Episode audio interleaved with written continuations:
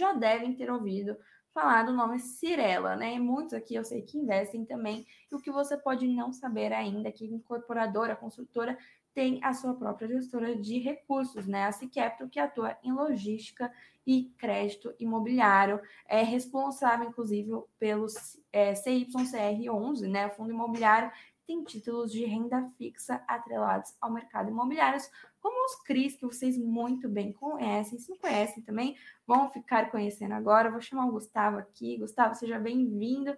Muito obrigada pela sua participação aqui com a gente hoje. Oi, oi Beatriz. Obrigado vocês pelo convite. Bom, é, quero começar já falando, né? Vocês têm o CYCR11, né? O fundo imobiliário de vocês. Queria entender como é a escolha, né, dos produtos financeiros que vocês investem, né, na carteira do fundo. Legal. É, a gente faz é, o, o, o, grosso das operações que a gente faz nesse fundo são de CRIs mesmo, né? Que é o CRI, que é o Certificado de Recebíveis Imobiliário, que é um título de renda fixa, de crédito. Então a gente empresta dinheiro para empresas, principalmente imobiliárias, é, com lastro, ou a gente pega garantia de imóvel, ou lastro em recebíveis dessa própria empresa. Então, o nosso julgamento aqui é com base em risco-retorno. A gente entende o risco né, do, da empresa, o tamanho da empresa, a chance dela defaultar nesse crédito, e a gente busca um retorno, a gente cobra uma taxa de juros dessa empresa no pagamento. Então, a análise tem sempre esses dois fatores o jeito que a gente prefere se posicionar aqui é pegando empresas que são um pouco mais consolidadas, né, empresas que são médias pelo menos, faturamento é em torno de 300 milhões de reais. Então a gente não gosta de ir para CRIs que tem risco muito alto e a gente também não busca nos CRIs aquele retorno super, super alto. O que a gente faz no nosso fundo é tentar buscar uma simetria de risco-retorno, porque a gente acha que empresas médias no Brasil tem menos capacidade de funding com dinheiro subsidiado de poupança e a gente consegue bons spreads a riscos é, é, é um pouquinho mais baixos do que a gente é, é, teria com empresas muito pequenininhas.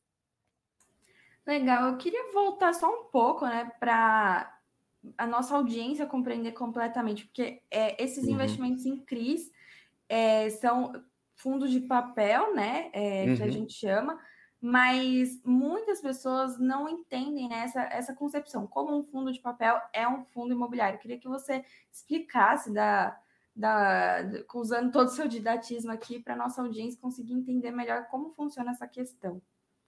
Legal. É, o fundo de papel, ele é um fundo imobiliário justamente pelo lastro desse papel, né?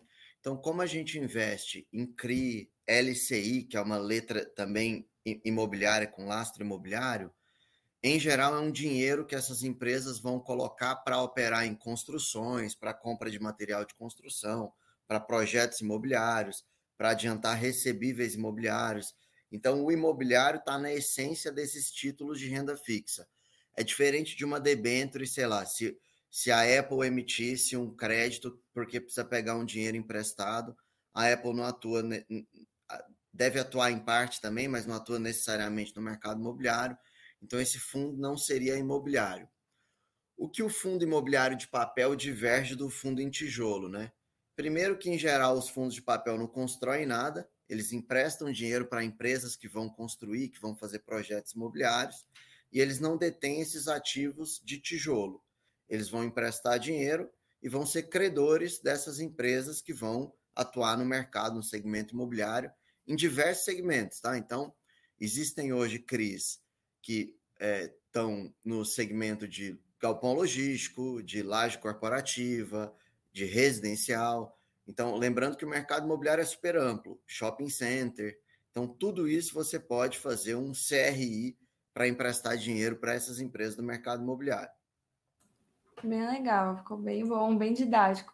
E na sua visão, os fundos da C Capital são indicados para qual tipo né, de perfil de investidor? O fundo de de papel, que é o CYCR11, que é o nosso único fundo aberto, ele é para o público em geral, é para quem quer receber realmente dividendo mensal. A gente faz operações que a gente julga super seguras e a gente consegue bons spreads com, com, é, com, com esse dinheiro aplicado. Né? Então, desde o nascimento do fundo, a gente está distribuindo líquido para o cotista 150% do CDI, mais ou menos, que é uma boa taxa líquida de imposto de renda, né? é, a gente faz operações aí entre inflação mais 8% de spread a inflação mais 12% de spread, CDI mais 2,5% até CDI mais 5%, 5,5% em algumas operações. Isso tudo compilado, né, com esse dinheiro do fundo, a gente está emprestando, fazendo diversas operações, está dando esse retorno aí de mais ou menos 150% do CDI líquido desde o nascimento do fundo. Então, hoje, todas as pessoas físicas podem investir de 10 reais para frente no fundo, que a gente inclusive fez um movimento de curto prazo que o fundo nasceu com o que a gente chama de cota 100, que é como se a ação, cada ação do fundo valesse 100 reais.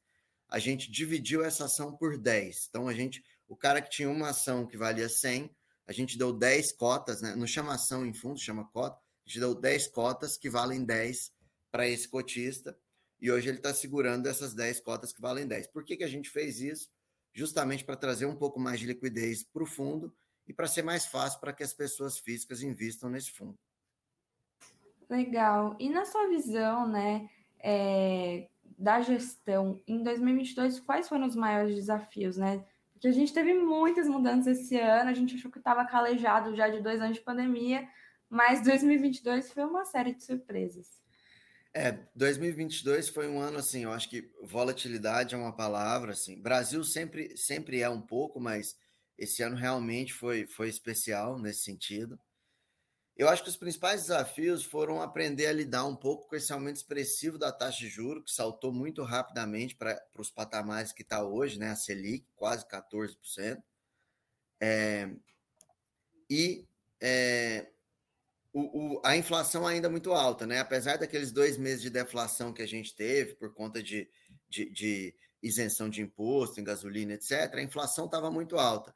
Então, esse cenário a gente chama é, é, no, no, mercado de estagflação, né? Quando o Brasil não está crescendo muito, a inflação está muito alta e a taxa de juros tem que subir porque a inflação está muito alta. Então, é um cenário meio que a, a, a gente fica preso numa armadilha aí.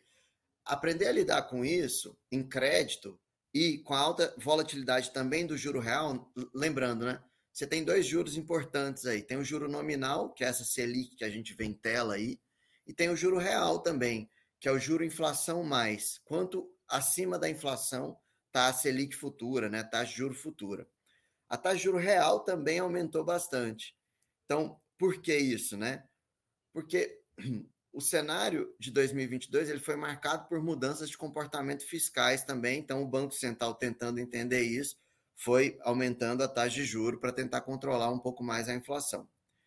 É, outra, questão que a gente teve que lidar bastante em 2022 foi uma, uma degradação relativa aí do mercado imobiliário residencial, que compõe uma parte relevante dos devedores de todos esses fundos de papel que a gente vê no mercado. E aí, num cenário como esse, é importante que a gente seja muito mais cauteloso com a escolha dos nossos parceiros e para quem que a gente está dando dinheiro. É, e o aumento de custo de construção também foi super impactante. Então, a gente viu um cenário que taxa de juro real subiu muito, o custo de construção subiu muito, então, a margem dessas incorporadoras, dessas construtoras, foi muito afetada por isso. Por isso, é um cenário que, principalmente para crédito, a gente tem que ficar super cauteloso com quem a gente faz essas operações de dívida, para quem que a gente empresta esse dinheiro. E como manter a rentabilidade do fundo diante de tantos desafios assim? É, então, assim, durante o ano, o nosso fundo, a, a, gente também tem dois jeitos de fazer as dívidas, né? Ou a gente faz um indexador à inflação, então a gente pega a inflação e soma isso a um spread e empresta dinheiro para alguém. Então suponha que eu faço uma operação a IPCA mais 10% ao ano. Então estou emprestando dinheiro para alguém a inflação mais 10% ao ano. Um outro jeito é fazer a operação com CDI mais alguma coisa. Então, um spread em cima do CDI. Quando a gente viu esse aumento expressivo do CDI, a gente é, organizou algumas operações a CDI, para que a gente conseguisse manter um dividend yield super é, saudável. A gente está conseguindo pagar é, o equivalente a um real por cota, 10, 10 centavos por cota hoje por mês, é justamente porque a gente conseguiu pegar parte do nosso patrimônio líquido do fundo e investir em operações a CDI, e assim manter uma, um retorno bacana para os cotistas do, do, do fundo. Se a gente tivesse só operações à inflação mais, muito provavelmente o nosso retorno teria caído muito, também porque a gente teve dois, três meses aí de deflação. A gente não acha que essa deflação é conjuntural, tá? Estamos no Brasil, inflação nós teremos nos próximos, na próxima década, mas é, é, pontualmente a gente teve dois meses aí de deflação que afetaram um pouco é, o retorno para todos os fundos que são inflação mais. É, então o que a gente fez foi guardar um pouco de caixa quando a gente viu e esperava essa subida do CDI para a gente alocar melhor em a melhores taxas de juro aí. E na sua visão, quais foram as maiores conquistas da C Capital em 2022? Então, conquistas assim, da C Capital, né, nós como empresa, eu acho que a gente alocou super bem o capital, a gente conseguiu fazer operações com excelentes casas, com excelentes empresas, que a gente quer continuar dando funding para que elas possam crescer no futuro. São empresas que fizeram projetos super bacanas na cidade de São Paulo e, e, e no Brasil todo. Então, eu acho que essas foram as principais conquistas. Não temos nenhum default na nossa carteira, então nenhuma, nenhuma empresa não está conseguindo nos pagar. São empresas super sólidas, com projetos muito bacanas. É, Para o mercado em si, eu acho que tivemos algumas conquistas também que, que o, a, CVM está trazendo algumas inovações aí de pro, progressão de, de norma de distribuição de captação de recursos na, na nova norma 476. Tem uma, uma, nova discussão de securitização que também deve impactar sempre positivamente o setor. Então, acho que o mercado de capitais do Brasil está evoluindo também, e isso é muito bacana de ver. Legal. E qual é a sua visão, sua perspectiva para o cenário econômico em 2023 e como é, esse mercado de fundos imobiliários deve ficar no próximo ano? Então, essa é uma pergunta complicada, até pelo que você estava tratando no, no, no, nos minutos passados aí. Eu acho que pois depende é. bastante do, do, do, do, do, que esse governo será fiscalmente, né? de, de quanto vão decidir gastar, é, o aperto monetário vai depender muito disso, a taxa de juro real longa vai depender muito disso. A gente acredita que a inflação vai ficar mais controlada, a taxa de juro deve continuar relativamente alta, mas ela deve cair em algum momento por necessidade, tá? Lembrando que a taxa de juro que a gente se refere, que é a Selic, também é a referência que é usada para o governo rolar as próprias dívidas. Então, hoje, o governo está tendo que pagar 14% ao ano para rolar as próprias dívidas, isso não é, é, é, sustentável. Hoje a gente tem um Banco Central que ele é independente e a taxa de juros só diminuirá se o governo der sinalizações muito claras que a taxa de juros pode, pode diminuir mesmo. É, então, dito isso, a gente não acha que, que a taxa de juros vai continuar tão alta assim e a, a caída da taxa de juros nominal e real ela é muito positiva para os fundos imobiliários em geral então, tanto para os fundos de tijolo quanto para os fundos de papel. E o mercado imobiliário em si, né? Uma diminuição da taxa de juro aumenta a nossa capacidade, até como cliente, pessoa física, de comprar um apartamento, porque a gente consegue se financiar mais barato e tal. Então, voltando, eu acho que é um cenário meio que binário. Se, não, se esse aperto monetário tiver que continuar, porque o fiscal está muito descontrolado, aí eu acho que a gente vai passar maus bocados no ano que vem e nos próximos dois, três, quatro anos.